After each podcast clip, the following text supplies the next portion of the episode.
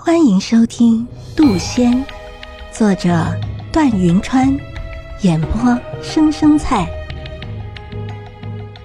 第四章，我怒道：“自己伤到的，你骗鬼呢？分明是被人割掉的。”林依晨闻言，紧张的看着我：“嗯，不不不不，呃，真是我自己弄到的，跟别人无关。”看着林依晨连连摆手的样子，我心里很不是滋味。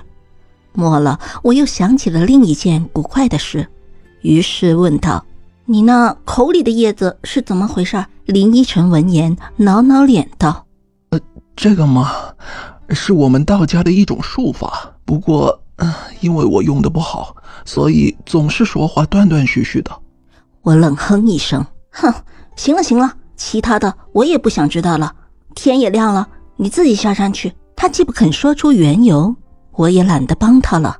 给他的月牙丹能够维持一个月左右吧，这已经是我大慈大悲了。毕竟我又不欠他什么，赶紧让他滚就是了。林依晨闻言却直接拒绝道：“，不行，我还没有找到白蛇呢。”我翻了个白眼，为什么找不到他？心里没点数吗？我已经站他面前了。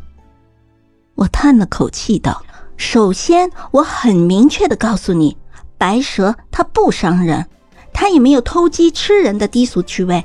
我向你保证，好吧，绝对绝对不会出现什么白蛇伤人的事。”然而，林依晨闻言还是摇了摇头：“啊，不行，我既是为此事而来，不见到白蛇，我是不会罢休的。”我一巴掌拍了自己脑门一下。这少年人怎么这么难对付？要不是怕把他摔死，我早就提着他的衣服从上空直接给他扔下去了。没办法，我只能道：“好，好，好，好，好，是不是抓到白蛇你才肯下山？”他坚定的点点头。我一拍手：“好，行，没问题，我帮你抓。”说着，我直接跑到旁边草丛里薅呀薅。然后就让我薅出了一条白蛇，给你。我直接将那条白蛇扔到了林依晨怀里。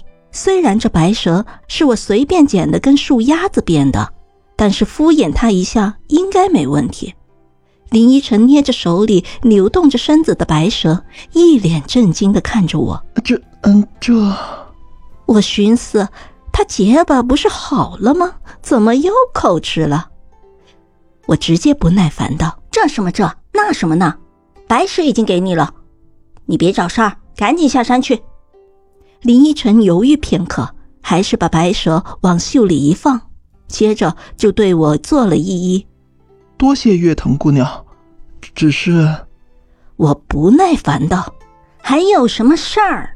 我寻思，他不会是讹上我了吧？林依晨抬头，一双眉目里有波光淡淡流转。他轻轻道：“只是山中清冷，月藤姑娘不想去人间看看吗？”他说这话时，一双眼弯成了月牙儿，神情真挚无比。不知道为什么，我的心突然飞快跳动了一下。然而，我还是很快拒绝道：“不去。”他又慢慢道。人间有灯火万千，有小桥流水，有说书的先生和卖高酥的阿婆，还有漫天焰火。他顿了顿，又笑道：“月藤姑娘，真希望你有一天能去看看。”我眉头微皱，只看着这天又将暮色四合。于是我催促道：“时候不早了，早点下山去吧。”他点了点头，又朝我做了一揖。而后就慢慢往山下走去，待他走远，身子淹没于坡下，我才恍然记得下山的路被我堵住了。于是我飞速隐身向前飞去，掠过他，来到那大树面前，将大树搬到了旁边。做完这些，我又回到了山中，也没有别的，只觉得这晚山中的月亮又大又圆，还格外清冷。心里忽然生出了一种别样的寂寞。